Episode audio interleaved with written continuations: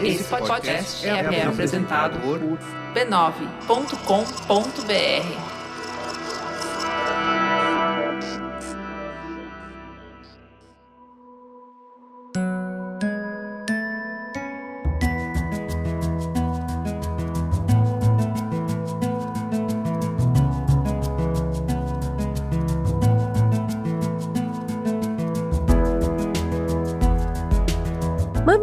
e mamiletes, em tempos tão desafiadores, o descanso se faz mais que importante, ele é essencial. Pôr o pé na grama, entrar na água do mar, do rio, da lagoa, da cachoeira, da mangueira no quintal.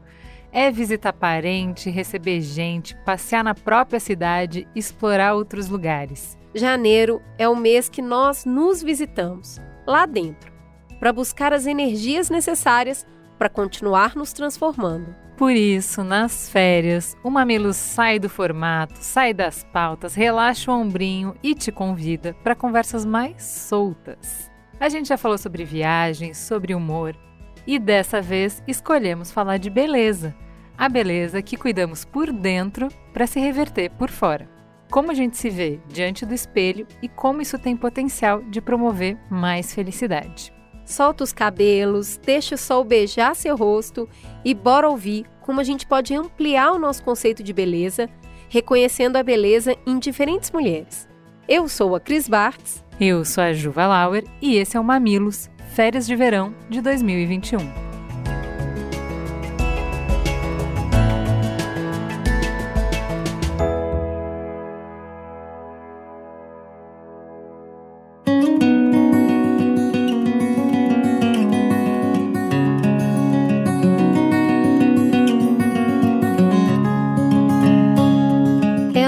Uma figura reconhecida nacionalmente pela sua palavra e a sua postura naquilo que propõe para o Brasil e para o mundo. Mas quando ela esteve no Mamilos, no episódio 299, que foi em abril desse ano, embora a gente tenha perdido a noção de tempo, outra coisa me chamou muito a atenção na Marina, que era a beleza que ela emanava.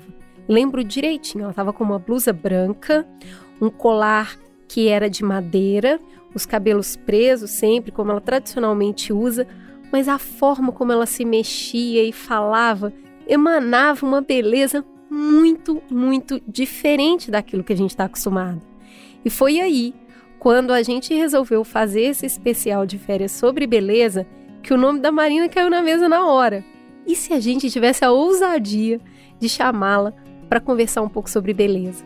E não é que ela aceitou? Então, com vocês hoje, a gente vai conversar com Marina Silva sobre beleza. Marina, por favor, se apresente para os nossos ouvintes. Quem é você na fila do pão? Bem, é muito bom conversar com vocês de novo do Mamilos, Cris. E ainda mais sobre um tema que tem, digamos assim, um alcance enorme, porque depende de uma série de fatores e contextos sociais, culturais, estéticos, enfim eu estou muito feliz da gente poder voltar a conversar. Eu nasci e me criei na floresta amazônica, fiquei lá até os 16 anos. Eu sou filha de seringueiros, meu pai era extrator de látex, minha mãe era agricultora de subsistência, minha avó era parteira tradicional e eu tinha um tio que morava também conosco. Eu fui criada pela minha avó dos 5 até os 16 anos. É, e tinha um tio que era mateiro, cesteiro, cerameiro, ferreiro, carpinteiro. Com ele eu aprendi a fazer muitas coisas, inclusive aprendi por osmose a fazer essas, esses colares que eu uso. É, todos, a maioria, 99%, sou eu mesma que faço. E, enfim, eu digo que eu nasci numa comunidade de serviço, Cris, porque ali as pessoas é, tinham um sentido de como cuidar, de como servir as outras pessoas.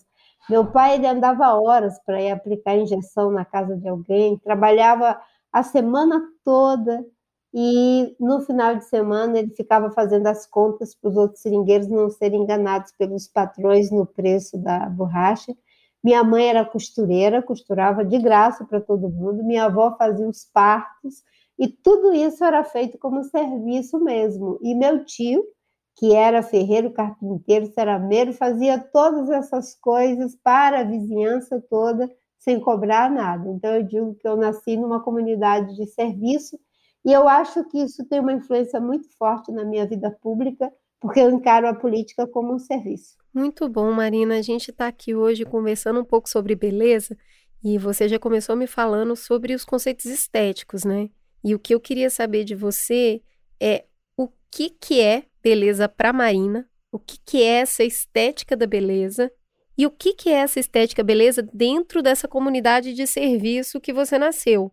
Então, assim, tem a Amazônia e tem a cor das pessoas da Amazônia, o cabelo, a cor dos olhos das pessoas, o formato da, da cabeça das pessoas. A gente está num país continental onde as aparências físicas mudam de região para região. E eu queria entender um pouco do que, que é conceito de beleza dentro dessa comunidade de serviços onde você nasceu, quem é belo e por quê? Bem, para mim o belo tinha um sentido muito muito próximo, muito da convivência lado a lado, né? Às vezes eu ficava assim um tempo, eu ajudava meu pai a cortar a seringa junto com as minhas irmãs, e tem uma espécie de maracujá da Amazônia, que a gente chama de maracujá brabo, porque ele é da própria mata, ele é silvestre.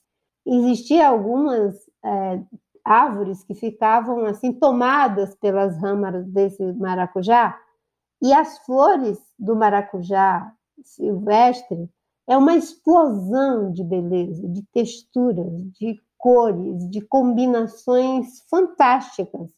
Então, aquilo eu e as minhas irmãs, a gente às vezes ficava olhando é, as asas das borboletas, no, no, verão, na beira dos igarapés, na praia, você tinha assim, uma grande quantidade de borboleta ali é, no banco de areia, e as asas delas eram muito bonitas. Talvez das borboletas a mais bonita é a borboleta azul, que eu até escrevi uma vez um artigo sobre a borboleta azul, que na verdade não é azul, é marrom, é a luz, quando bate sobre a disposição das escamas dessa borboleta, que é uma engenharia muito complexa, forma um azul maravilhoso, é um azul mecânico, na verdade, e ela é lindíssima. É, enfim, eu fui.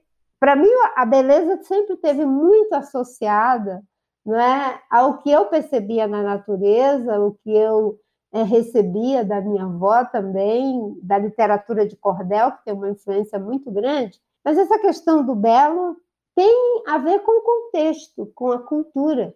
Você não vai ter um padrão de beleza que possa ser imposto por uma cultura a outra ou por uma comunidade a outra. Muitas vezes aquilo que é belo para um olhar é, pode não ser para outro. Aquilo que é belo para uma escuta pode não ser para outra.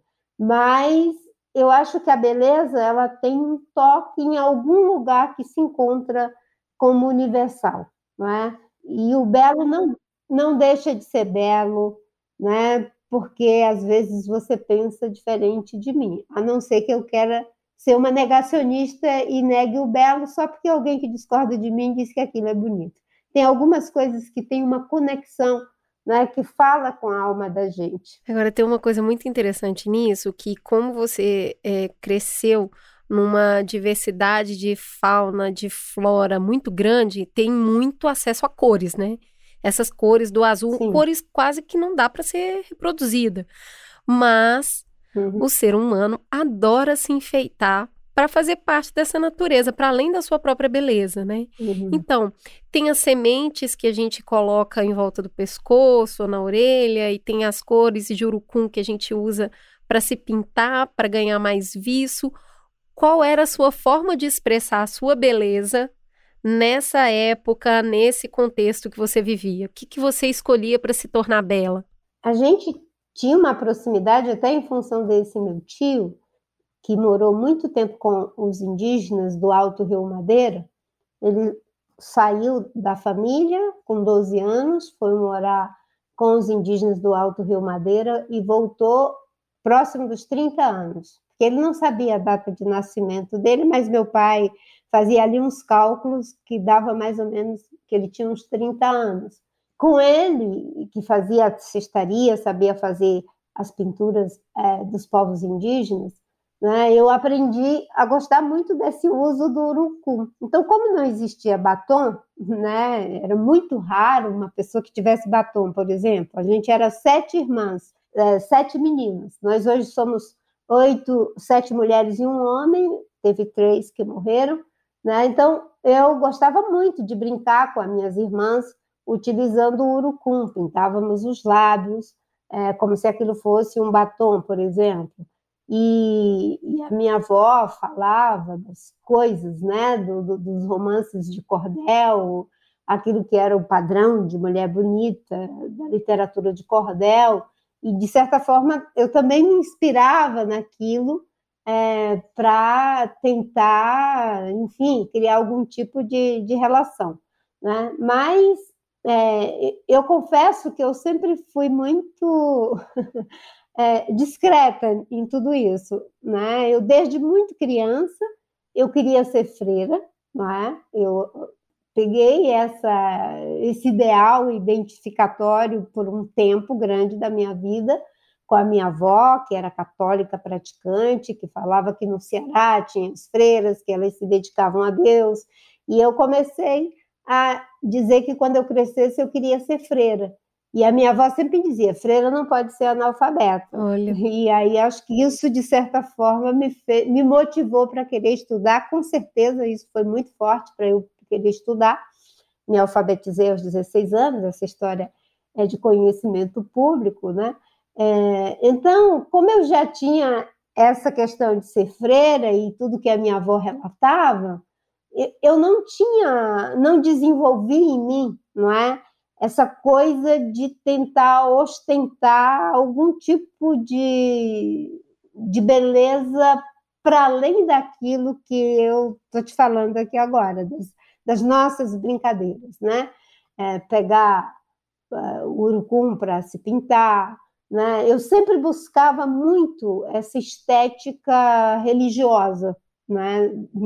até os, os meus, sei lá, 18 anos, é, eu vivi muito esse universo. Depois, quando eu saí do convento, eu mudei isso é, porque eu passei a usar bastante os meus colares, as minhas coisas mais, é, digamos assim, identificado né, com essa proximidade que os povos tradicionais é, extratores, seja do látex, do, do, enfim, do babaçu, da castanha, os pescadores tradicionais, têm essa proximidade é, de aprendizagem com os indígenas. E eles têm uma estética, uma beleza incrível porque você vê, né? Você vê um, um Kenekashinauá, por exemplo, aquele desenho que eles fazem que tem a ver com a identidade da tribo, seja os Kaxinauá, seja os Axanincas, seja os, enfim, os, os Caiapós, né? qualquer que seja o povo indígena,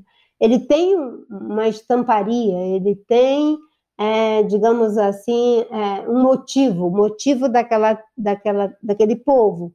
E é algo que você vê em toda parte e não é cansativo. Porque se você tiver sempre a mesma estamparia no nosso padrão cultural, acaba sendo cansativo a repetição. Mas esse vestido aqui, por exemplo, eu acho ele lindo, maravilhoso. E ele tem um motivo né? indígena, né? Ele tem uma estamparia. Exatamente. E é algo que não te cansa. É uma beleza é, é, que tem uma perenidade né, e não parece em absolutamente nada repetição. Então, acho que essa beleza que se estabiliza apesar de se transformar e se ressignificar nos contextos culturais.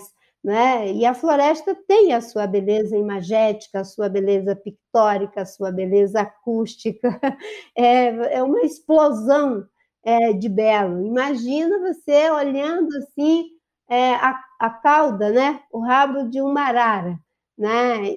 Olha a beleza do bico do tucano, a combinação daquelas cores. Né? Imagina o que é você vendo, né, quando deu o exemplo da flor de, de maracujá brabo, como a gente chamava, né, mas uma quantidade enorme, né, o gato maracajá, ou, ou a jaguatirica, que parece muito com, com isso aqui, a, parece a mesma estamparia, né?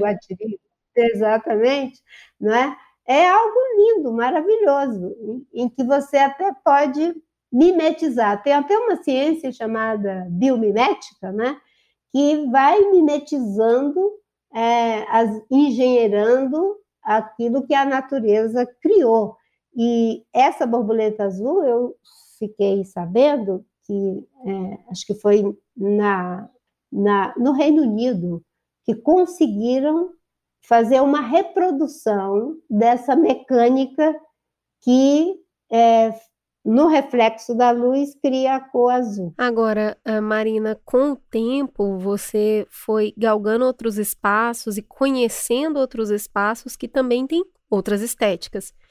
Queria conhecer um pouquinho de, do quanto é, alguns processos se mimetizaram a sua vida e quais uhum. aqueles que você rechaça. Hoje, por exemplo, o seu conceito de beleza, de uma mulher bonita, de uma pessoa bonita, o quanto ele mudou dessas experiências que você teve é, na infância, na adolescência para hoje e o que, que você trouxe para sua vida de estética pessoal, de rituais de cuidado, o que, que você faz para se sentir bela? Primeiro, eu acho que a gente deve evitar os estereótipos de beleza, de que existe um padrão de que o belo é dessa forma, porque é alguém que de alguma forma, seja como povo, como cultura, como civilização, está estabelecendo que aquilo é que é belo. O belo é aquilo que a gente se identifica como belo, assim como também é muito belo poder desvelar, não sei se é assim que se fala, a beleza na diferença, naquilo que de alguma forma nos é estranho, poder é, decodificar aquilo que pode causar algum estranhamento em você num primeiro momento. Há uma beleza nesse encontro com o diferente.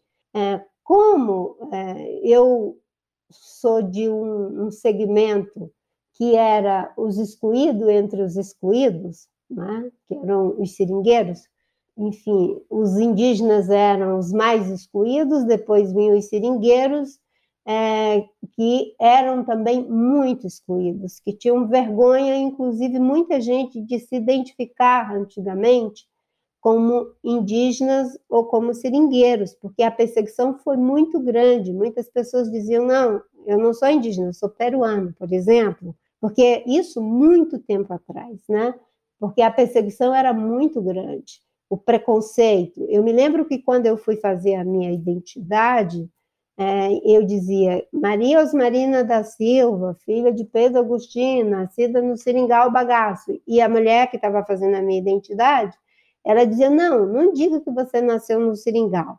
É, diga que você é do município é, de Rio Branco só. E eu dizia: Não, mas eu nasci no Seringal Bagaço. E, e foi uma luta para ela colocar que eu era do Seringal Bagaço, porque ela achava que aquilo ia ser ruim para mim quando eu apresentasse a minha identidade. Né? De certa forma, ela queria me proteger. Eu, eu vim desse mundo em que a gente não era visto como belo. Então, eu aprendi na prática, na vivência, né, de que ter esse olhar de descoberta do belo na diferença não é? numa escuta que possa é, ir ao encontro desse outro que me é estranho e que ao mesmo tempo me é tão familiar. Por exemplo, a gente está falando aqui de beleza, mas com certeza eu não caberia para os, os estereótipos de conversar sobre beleza, por exemplo. Achei até interessante quando vocês propuseram essa conversa. E eu achei que isso tinha muito a ver com o que eu penso sobre o que é o belo, porque o belo é, é sempre uma descoberta, é sempre um encontro, é sempre uma revelação, é sempre uma busca, é essa capacidade de ver e perceber, não é? Porque tem muita gente que vê, mas não percebe. Tem um provérbio bíblico que é, Jesus fala: esse povo vê, mas não percebe, ouve, mas não compreende.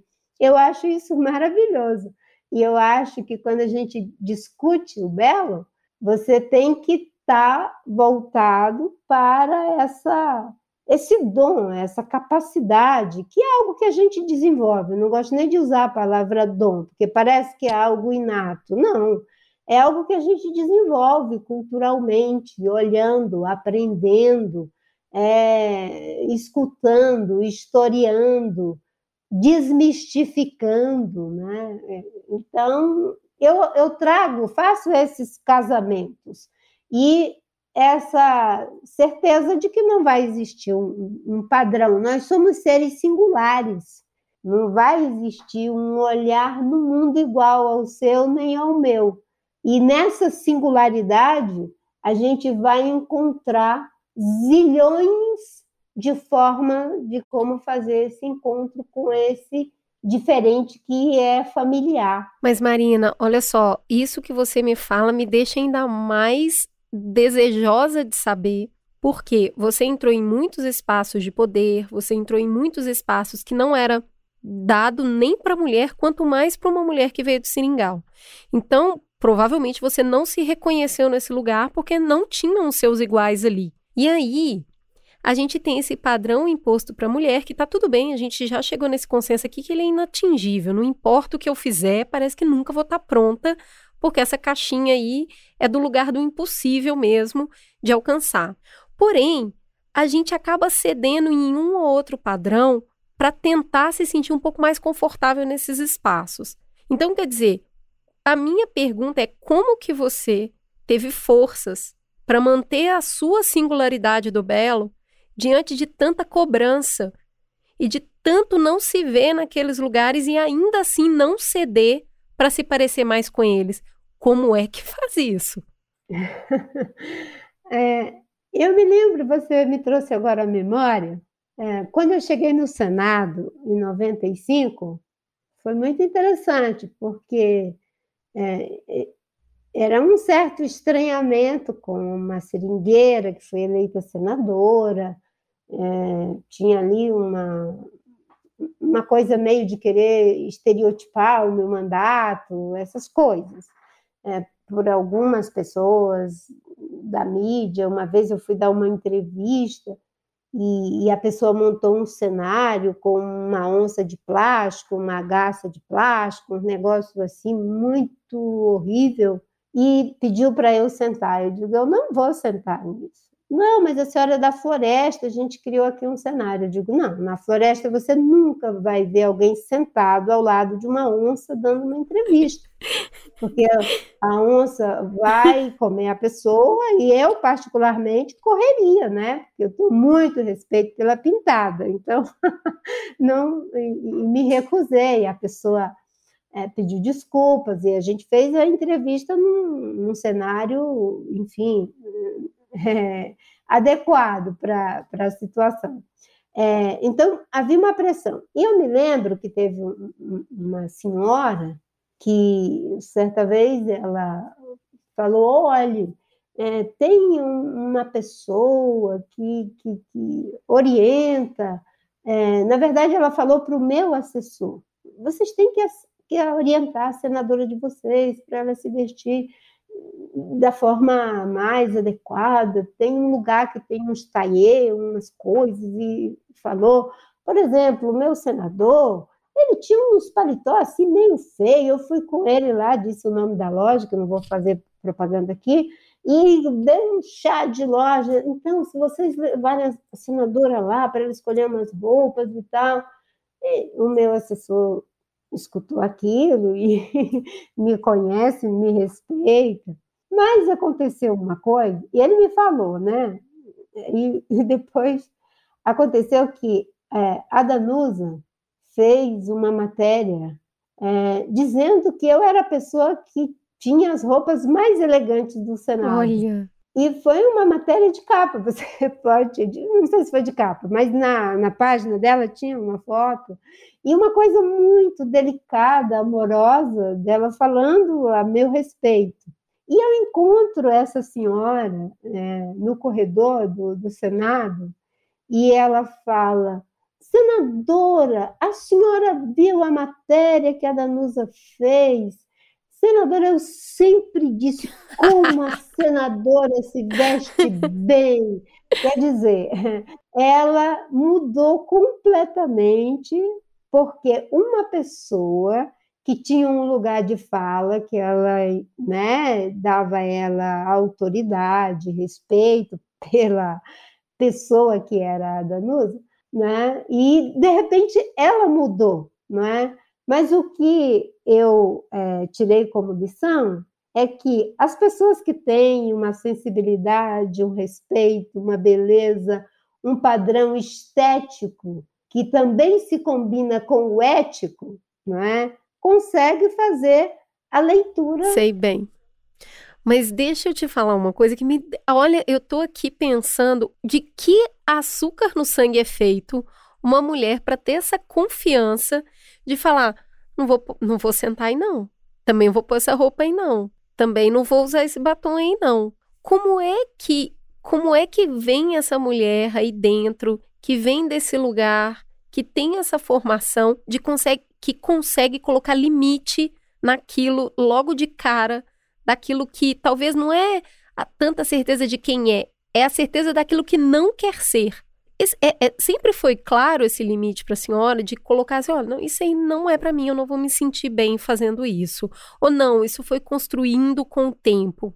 É, isso foi com certeza se fortalecendo com o tempo. Mas essa gênese vem desse lugar que eu falei, com a minha avó, com a minha mãe. Minha mãe era uma mulher muito bonita, mas na simplicidade é, da nossa vida é, de extratores de látex. E a minha avó era uma mulher muito forte, muito sábia. Minha avó era uma mulher culta, é, mas infelizmente ela não era alfabetizada ela tinha uma capacidade de passar as coisas para mim, uma autoconfiança que eu acho e eu acho não, eu tenho certeza que isso me ajudou muito. O fato também de ser de uma família de matriarcas, porque na minha família é matriarcado pelos dois lados, né? Pelo lado da minha mãe era matriarcado, pelo lado do meu pai é matriarcado, e eu não sei como é que isso funciona, mas isso continua. É, na nossa família, as sete irmãs, todas são as matriarcas de suas casas, e temos uma matriarca de todas nós, que é minha irmã Amita, mas isso também eu acho que ajuda a fortalecer, porque minha mãe era uma mulher muito forte, muito senhora das suas decisões. E meu pai é um homem muito, muito especial. A gente morava no Seringal, a maioria pessoas que vieram do Nordeste é, brasileiro, num regime de semi-escravidão, onde o machismo era uma cultura estabelecida, arraigada, muito forte. E o meu pai tinha fama de ser mandado pela minha mãe ele adorava isso. As pessoas vinham falar com ele e diziam: Ah, não, eu não sei não, tem que falar com a nega. Eu vou ver com a nega, pergunta para a nega. E os amigos, os vizinhos, os compadres, mas que homem que você é, que tudo você diz que tem que perguntar para a mulher, onde já se viu fazer negócio com mulher? Não, é com ela que tem que falar. Eu acho que isso deu uma, uma força interior para todas nós, e, e esse lugar de diferenciação. Né? Eu fui uma criança muito estimulada é, pelo lúdico, pelo belo, pelos cantos da minha avó, pela sua espiritualidade. Ela me deu os rudimentos do, cristiani, do cristianismo num catecismo de papel couché que ela trouxe do Ceará, com ilustrações da Capela Sistina, tinha do Gênesis ao Apocalipse praticamente, não tinha uma palavra, era uma alfabetização religiosa, não é puramente imagética. Que lindo! E, ela ia me mostrando as figuras, né? O Jesus na manjedoura, o Jesus na cruz, o Deus criando o mundo. E, e tudo isso era muito lúdico. E a literatura de cordel, a palavra teve uma força muito grande na, na, na minha vida, na minha formação. Eu me lembro que tinha um, um, romance de cordel, porque minha avó ela, ela era muito inteligente. Então, se meu pai lia um, um folheto, como a gente chamava, para ela, é, ela decorava aquilo na segunda vez que ele lia. É incrível, hoje eu fico pensando como ela decorava em duas leituras que meu pai fazia, um folheto inteiro, era algo excepcional. E eu me lembro dela cantando para mim, né? Marina era uma moça muito rica e educada, porém ela amava Alonso, que não possuía nada. Ambos nasceram no sítio no dia e na mesma tarde e começaram a se amar com 12 anos de idade. Essas coisas, esse mundo lúdico, é, me encantava e ela interpretava a cantoria, como tinha lá no Nordeste, os dois cantadores, né? Então ela sentava num tamborete e ela era o Zé Pretinho, ela sentava no outro, ela era o cego Aderaldo. e, e, isso eu acho que faz parte de tudo isso, que é aquilo que o Piaget diz, que são as nossas estruturas prévias. Tem duas fortalezas né, nessa estrutura, tem essa ludicidade, tem esse matriarcado e tem um lugar também de resistência, né? Eu acho que, que a resistência já está no seu sangue. Então, resistir aos padrões de beleza impostos, você falou, só mais uma resistência. né? Já resisti no seringal, estou resistindo com a floresta, vou resistir aos padrões impostos de beleza para que eu possa levar o meu singular. E aí tem todo esse matriarcado e o lúdico junto para te dar apoio, para não esmorecer nessa resistência, né? Agora, Marina, quando você olha no espelho você é feliz? Você fala assim, eu sou bonita? Existe isso, existe admirar a sua beleza, olhar para você e se sentir em paz e sentir que a sua aparência é aquilo que você conquistou e que você gostaria de ter? é, mais uma vez aí vem a arte me, me socorrendo, né? Eu me sinto em paz, gostei disso que você falou, me sinto em paz, me sinto grata, grata a Deus, grata aos meus pais, os que cuidaram de mim, os que me ajudaram, os que me ensinaram é, por essa vida. Eu lutei muito para viver, muito para viver. Uma pessoa que teve cinco malárias, três hepatites, uma é, leishmaniose, uma contaminação por metais pesados. Depois de adulta, eu descobri que também tive tuberculose e que nem sabia que tive, é, me curei sozinha no meio daquela floresta. Eu tive que lutar muito para ficar viva. Eu tive três experiências dos médicos dizerem que não tinha mais esperança para mim. Então eu me sinto em paz, eu me sinto plena, eu me sinto me sinto grata, não é? Porque essa vida, esse corpo que resiste a essas coisas todas, que foi muito difícil, eu, minha mãe morreu, meu tio morreu seis meses antes da minha mãe, minhas três irmãs, minhas duas irmãs morreram 15 dias de uma para outra, seis meses antes da minha mãe é, e do meu tio morrer. Então, eu me olho no espelho e sinto gratidão, é, me sinto em conformidade. Né? O, o, meu pai, ele gostava de cantar para mim. É, Marina, Morena Marina, você se pintou? Você já é bonita com o que Deus lhe deu? Eu acho que eu acreditei profundamente nisso. Gente, seu pai é incrível. É, meu pai gostava de cantar essa música para mim. E, até agora fico emocionada de pensar, né? Porque meu pai e minha mãe, eles gostavam de cantar à noite. Minha mãe sabia tocar violão. Então, à noite eles cantavam quando tinha lua cheia. A gente ficava brincando no terreiro da casa, né? Que era um terreiro grande, varrido, ficava assim, não tinha uma folha no chão. E eles ficavam sentados na escada da nossa palafita, minha mãe no violão e meu pai cantava. E eu me lembro dele cantar várias vezes essa, essa música para mim de brincadeira. De... Mas o poder que isso tem, né? Uhum. É o poder que isso tem de um pai virar para uma filha é. e falar isso, né? E que bom que você acreditou, que bom, é. né?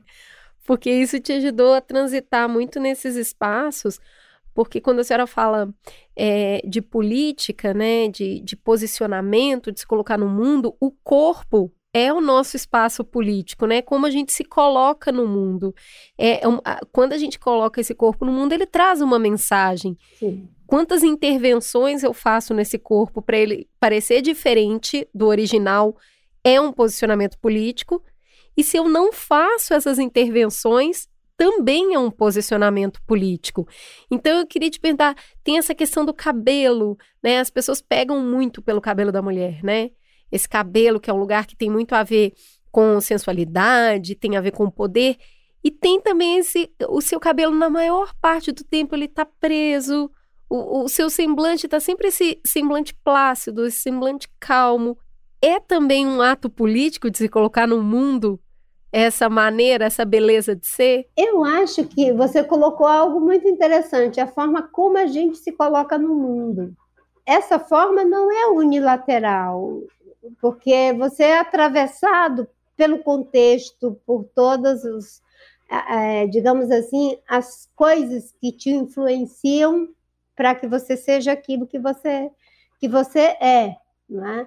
Agora, o importante é que aquilo seja algo que é seu, que você que você quer assim, ou que você negociou para ser assim, de acordo com a tua vontade. Como eu disse, não existe um padrão. Não é, não é que ninguém vai ter que ter a mesma forma, a gente não é tomate, não é batata, para ser tudo igual, mas é aquilo que te deixa adequado, na tua forma adequada, né, com você mesmo, com o contexto. É, esses atravessamentos, eles existem. O que não pode é ser algo em que você anula essa tua singularidade, aquilo que te deixa em conformidade interna para poder ficar apenas na conformidade externa. É uma mediação entre aquilo que é o meu externo e o meu interno. E quando essas duas coisas se encontram, na minha opinião, você tem a beleza na sua plenitude. Não é? Se eu olho para uma mulher bela que gosta de, de uma série de, de, de de recursos que a tornam mais bela, e se isso é a sua vontade, é o seu desejo, isso está bonito, está em conformidade. O que não pode é ser uma imposição do contexto, eliminando essa singularidade que é da pessoa, que é daquele indivíduo que se coloca no mundo de forma estética, de forma ética, de forma política, de forma imagética e pictórica, né? A gente é tudo isso ao mesmo tempo. Acho que esse respeito por você mesmo, é, dialogando com esse outro que te sustenta, porque a gente não se sustenta na gente uhum. mesmo, a gente se sustenta no outro, no olhar do outro, na escuta do outro, não é? Acho que é impossível a gente é, se achar bonito se a gente nunca achou ninguém bonito. Olha, bom isso. não é? Se eu não acho, nunca achei nada bonito, é muito difícil. Eu, eu, a gente se vê com os olhos que a gente viu algo. É como, é como amar, né? A gente ama com o amor que o outro nos amou a gente é belo com a beleza que o, o outro se apresentou para a gente também. E, e eu acho que cada vez mais aquilo que eu estava falando da gratidão, né? É, você está vivo, isso é um, uma beleza sem tamanho. E é uma vida que tem que ser em abundância, com plenitude. A beleza, como ela se expressa na fome, né? Como a beleza pode se expressar na violência, na humilhação, como a beleza pode se expressar, não é? E o incrível de tudo isso é que mesmo no, em meio a tanta aridez, não é? Os corações, as almas, as mentes sempre encontram um lugar para o belo, para a liberdade, para a justiça e para a verdade. Que bonito isso, Marina. Eu queria que a gente encerrasse com uma parte um pouquinho mais mundana, mais humana mesmo do cuidado, eu queria saber o que, que você não abre mão do seu cuidado, seja uma hidratação no cabelo, ou se você gosta de lixar suas unhas, ou se você gosta de passar um, talvez um protetor solar, alguma coisa que você é, vai cuidar mais da pele ou mais do, do rosto. O que, que tem de cuidado nesse momento que você toca o seu próprio singular para cuidar dele, né? Que até honrar esse corpo que te faz tão bela no mundo. Como que você cuida desse corpo? Bem, eu cuido desse corpo muito com a minha alimentação. Eu tenho muitas restrições alimentares, eu sou uma bomba alérgica. Então, eu cuido muito com a minha alimentação, né? E todos os cuidados e as vaidades que faz parte, de, digamos, desse cuidado esse cuidado é algo que faz parte da gente. Por exemplo, é, eu, eu gosto né, de, de fazer os meus exercícios de alongamento, é, eu gosto de fazer a minha ginástica facial. Então, é, é, essas coisas, né? Do, do, do, o meu coque, por exemplo, que as pessoas falam muito, ah, eu usei muito cabelo solto, né? Eu cheguei a usar até meu cabelo, é, enfim, grande, mas eu fui encontrando essa forma de prender o cabelo, que eu me sinto bem, me sinto adequada com essa forma, e é muito prático. Boto de vez em quando uns adereços no meu coque, ou ele simplesmente aqui, né? Procuro fazer isso, que me, me dá essa conformidade interna e externa, e, tenho muito respeito pelas pessoas, né, naquilo que ela se sente bem de fazer, é isso que ela gosta, é isso que ela se sente bonita, é isso que ela se sente adequada, né? E, e, a pessoa consegue passar isso. É isso que eu ia te falar, porque assim a beleza tem uma coisa de confiança, né, Marina? Eu acho que foi isso que eu vi que aconteceu no meu primeiro encontro com você. De olhar para a beleza da confiança e falar: Meu, olha o que, que é isso aqui. Olha como você emana uma coisa diferente. Então, eu acho que tem muito essa postura de confiança, uhum. né? Que aí, aí a beleza ganha, um, ganha umas estrelinhas aí, não ganha? eu me lembro que nas campanhas é, vem uma pressão muito forte para uma conformidade, né? O que é um, um, presidente da República, uma presidente da República, é, tinha um, uma pressão e foi muito interessante que as pessoas que me ajudavam, é, enfim, na parte de maquiagem, com o cabelo, com as minhas roupas, todas muito respeitosas comigo. Né? Ah, eu vi isso aqui, eu acho que isso parece muito com você. Veja se isso aqui está em conformidade com aquilo que você se sente bem. As pessoas não chegavam invasivas, sabe? Muda isso, faz aquilo, põe sei lá o quê. Não, sempre as pessoas que trabalharam comigo nessas três campanhas que eu fiz, muito respeitosas com isso, me ajudando a potencializar algumas coisas, a, enfim, atenuar outras que eu mesma queria que fossem atenuadas, por exemplo, é, durante muito tempo, na linguagem de sinal, por exemplo, é, o meu, o meu, é, como se fosse o meu nome, né, para Marina Silva, as pessoas faziam isso aqui, é, que eram as olheiras, não é? é são as mãos em volta dos olhos, né, para fazer audiodescrição. É, sim, isso, sim, para fazer a descrição, Caramba. né? Da, que eram as olheiras. E depois eu fui aprendendo a atenuar as minhas olheiras e mudou. Então, as pessoas fazem, né, para falar da Marina Silva aqui o coque. Que legal. é, na linguagem de sinal, né? Então, é interessante, porque é bom essa coisa de aprender, de ensinar, de se historiar, de se ressignificar. E não é nada que seja estático, né? Isso pode mudar, pode ser diferente lá na frente, enfim, é assim que é a vida. O ser humano é essa capacidade de se encontrar também em um espaço que tem alguma plasticidade, alguma forma de se derramar mais, mais líquido, sabe? Muito bom, Marina. Mais uma vez foi um prazer conversar com você. Hoje a gente está conversando aqui de beleza e eu queria te agradecer pelo presente que você trouxe para a gente aqui hoje sobre essa reflexão a respeito do que, que é beleza e de como a gente pode se sentir mais bonita no mundo. Muito obrigada, Marina. A casa é sua. Sempre muito bem-vinda ao Mamilos e volte sempre. Não, obrigada. Eu que agradeço.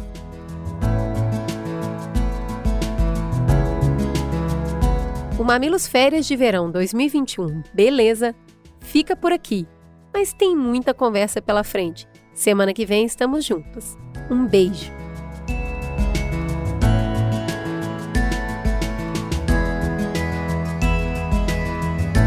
Mamilos é uma produção do B9. Apresentação de Cris Bartz e Juva Lauer.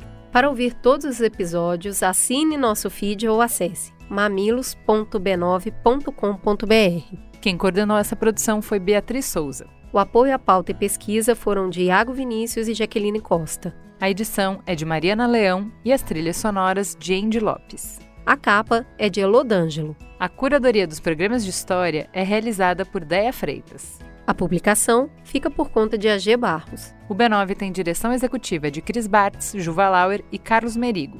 A coordenação digital é de Pedro Estraza e Matheus Guimarães e o atendimento e negócios feito por Raquel Casmala, Camila Maza, Luzi Santana e Thelma Zenaro.